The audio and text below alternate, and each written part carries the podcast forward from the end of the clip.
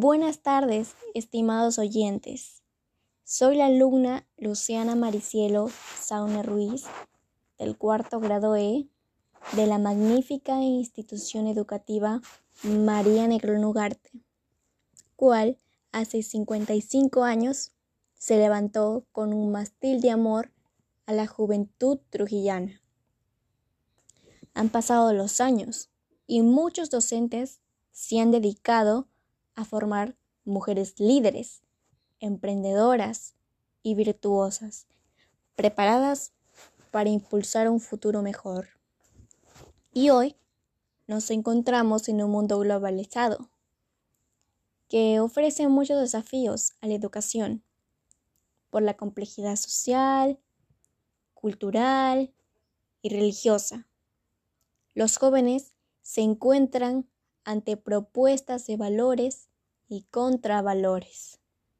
Es entonces que esta realidad exige respuestas adecuadas, no solo a nivel de contenidos y metodologías didácticas que conduzcan a la obtención de un título, sino también es necesario que los jóvenes reciban una educación basada en valores y que los docentes sean interlocutores acogedores, preparados, capaces de orientar a las estudiantes hacia la búsqueda de la verdad y el sentido de la existencia, hacia una construcción positiva de sí mismas y de la vida. Damos gracias a Dios, al cuerpo docente y estudiantil, además de los padres de familia, que conforman la comunidad educativa por hacer posible estos 55 años de vida institucional llenos de estudio y virtud. Bueno, pasando al tema que les quería comentar, tengo el agrado de estar presente con ustedes, dándole dándoles a conocer mi primer podcast titulado Un cambio en tu mundo. ¿Y a qué hago referencia? En esta oportunidad me gustaría comentarles sobre la contaminación ambiental o polución, cuál es la introducción de sustancias u otros elementos físicos en un medio que provocan que éste sea inseguro o no sea apto para el uso. La contaminación está generalmente ligada al desarrollo económico y social y nos podemos dar cuenta por las acciones que el ser humano realiza cada día. Y es por esto que hago un llamado de atención a cada uno de ustedes para llevar a cabo acciones diferentes acciones que colaboren con el cuidado y la protección de nuestro medio ambiente. Cuidar el medio ambiente no requiere grandes acciones, sino que desde nuestro mismo hogar podemos contribuir con su debida protección y cuidado para un mundo mejor, un mundo nuevo y renovado, un mundo donde todos quisiéramos vivir pero para esto debemos realizar ciertas acciones y de este modo lograremos este objetivo. La idea es que tú seas consciente de lo que está ocurriendo día a día, con tanta contaminación en el mundo, que desafortunadamente se incrementa más y más por nuestras faltas injustificadas, nuestras acciones injustificadas. Y además debemos enseñar e inculcar a cada persona cercana a nosotros, empezando por nuestros familiares, nuestros vecinos, nuestros amigos y compañeros. Debemos inculcar ese deseo de cuidar y valorar el planeta lugar que habitamos y habitan los árboles, plantas, animales y todos los recursos naturales esenciales para nuestra existencia. Es entonces que propongo algunos consejos y acciones para cuidar nuestro medio ambiente en casa. Como por ejemplo, separar la basura. Separar la basura es una tarea que requiere de muy poco trabajo y organización. Y si se realiza de manera correcta, la recuperación de materiales reciclables será mayor, al igual que beneficios no solo ambientales o monetarios, sino en varios aspectos de la vida.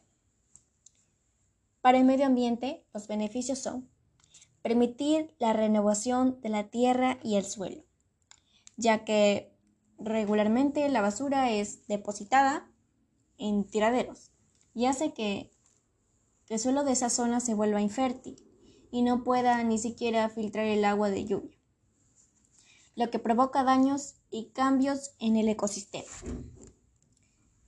También disminuye el riesgo de muerte en los animales, porque muchas especies llegan a los tiraderos de basura en busca de, comida, de alimentos, y llegan a ingerir residuos tóxicos o letales.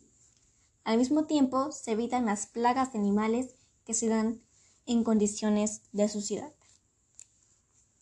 En general, separar la basura evita la dispersión y generación de sustancias tóxicas a partir de los residuos en los procesos productivos y de consumo.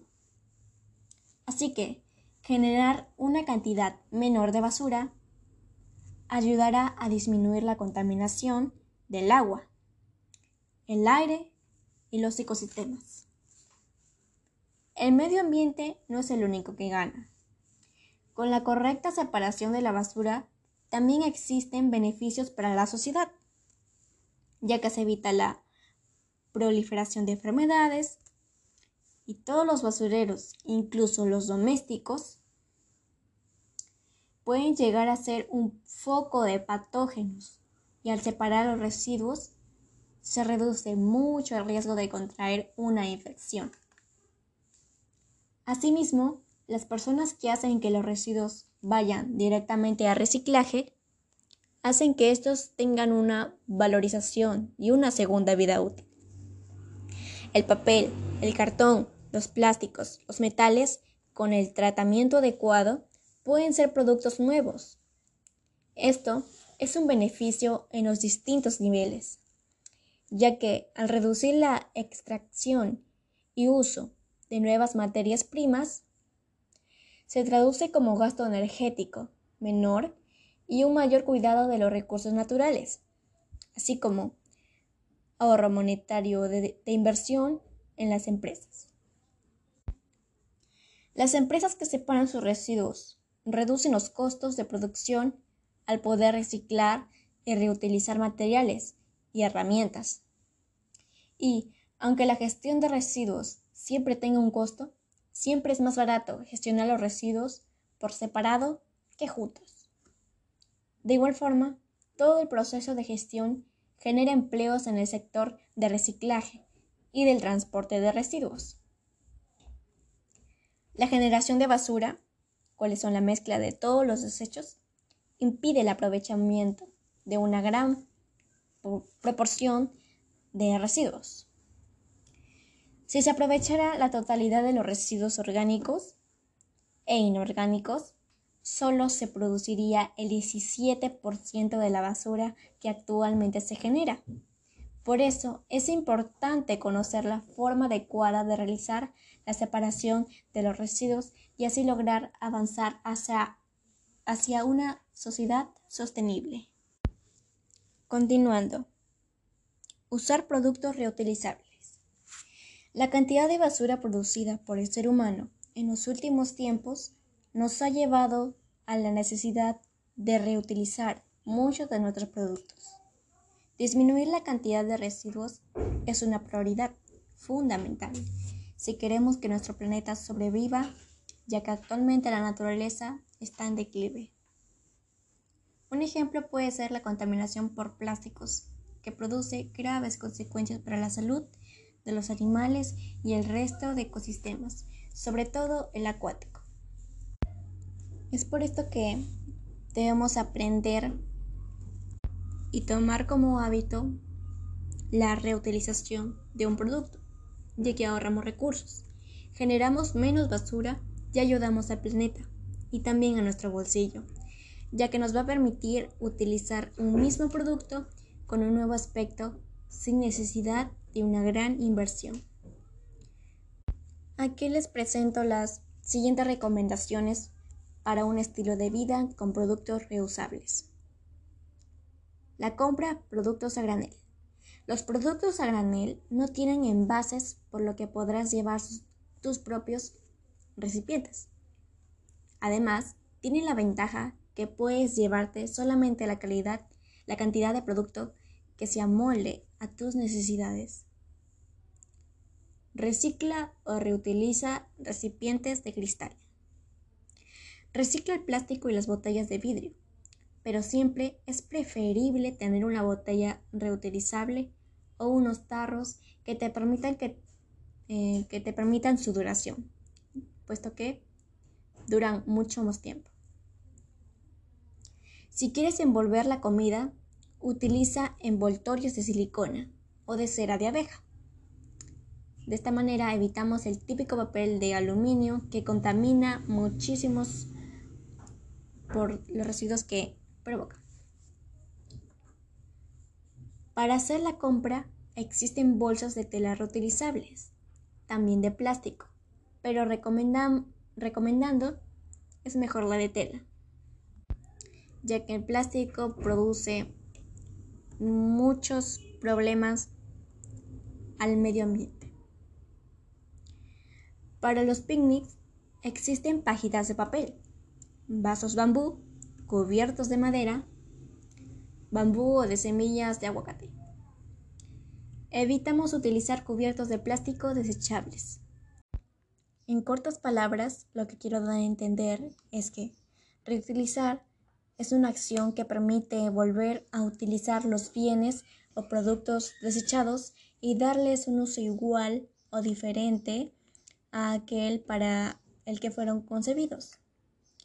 Este proceso hace que cuantos más objetos volvamos a reutilizar, menos basura produciremos y menos recursos tendremos que gastar.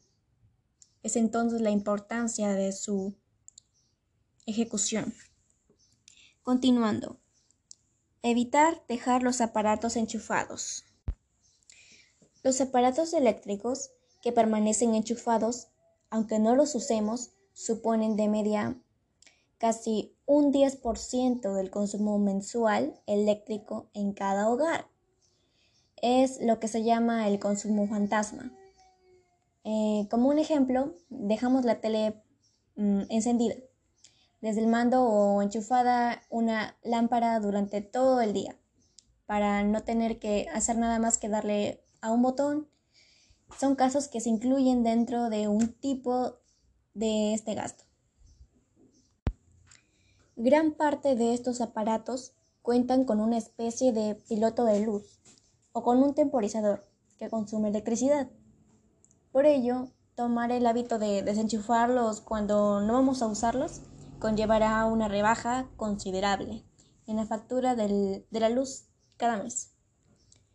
Mantener los dispositivos enchufados, además del gasto que entraña, reduce la vida útil de cada aparato, es decir, el tiempo estimado en el que el instrumento cumplirá la función para la que fue creado. Esto se debe a que al permanecer conectados a la luz, la placa sigue recibiendo energía constante hasta el punto de poder sufrir un calentamiento extremo. La solución más factible, más fácil para evitar este consumo fantasma es ser conocedores del problema que supone y habituarse a desconectar la tecnología que no vayamos a utilizar. Sin embargo, hay otras formas de solventar el problema, como utilizar regletas con un interruptor que se puede apagar cuando dejemos de hacer uso de los aparatos. Otra forma, algo más complicada, es instalar un temporizador en dispositivos como televisor o ordenadores es para que se desconecten por completo en aquellas horas donde no vayan a ser utilizados. Y por último, en medio de una revolución tecnológica constante, el ahorro en el consumo se ha convertido en un valor añadido en la fabricación de nuevos productos. Por tanto, la última solución posible es adquirir únicamente aparatos que incluyan maneras de evitar este consumo fantasma. Otra acción muy importante. Cerrar correctamente las cañerías o grifos. Cerrar el grifo mientras te cepillas los dientes, te enjabonas o te afeitas te permitirá ahorrar unos 6 litros de agua por minuto. No despilfarrar el agua del grifo es una de las ideas más sencillas que podemos poner en práctica para cuidar nuestro planeta y de paso ahorrar un buen dinero en la factura del agua. La cantidad de agua que desperdiciamos en tan solo unos segundos es razón más que suficiente para plantearnos la necesidad de cambiar de hábitos mientras fregamos los platos, nos lavamos los dientes, nos bañamos, nos afeitamos, etc. También podemos, vamos a decir que ahorrar agua es salvar el planeta. Pero si sumamos la cantidad desperdiciada por gran cantidad de personas, entonces la percepción cambia. ¿Cómo ocurre con tantos gestos cotidianos? Son granos que no hacen granero, pero ayudan al compañero hasta acabar haciendo una gran diferencia. Y además, en realidad no cuesta nada llevarlo a, cada, a cabo una vez se ha adquirido la costumbre. No hay mayores dificultades. Si bien ayuda mucho que toda la familia se implique y unos regañen a otros cuando el agua se queda abierta. O por qué no, sería buena idea extenderlo también a la luz. En consecuencia, ya finalizando este tema, debo resaltar la importancia de seguir con las acciones mencionadas anteriormente. De esta manera, los altos índices de contaminación en el planeta disminuirán radicalmente al igual que estuviéramos cuidando y protegiendo de él. Asimismo, es necesario que el compromiso asumido con el ambiente y la vida misma sea respetada y validada. Queridos receptores, les invito a comentar y a compartir este contenido a través de las redes sociales que puedan ser accesibles para ustedes. Y así muchas más personas sean informadas sobre este tema relevante en nuestras vidas. No olviden, si amas tu vida, empieza por amar la del planeta. Agradezco a cada uno de ustedes por haberse quedado hasta el final. Y bueno, sin nada más que decir, hasta la próxima.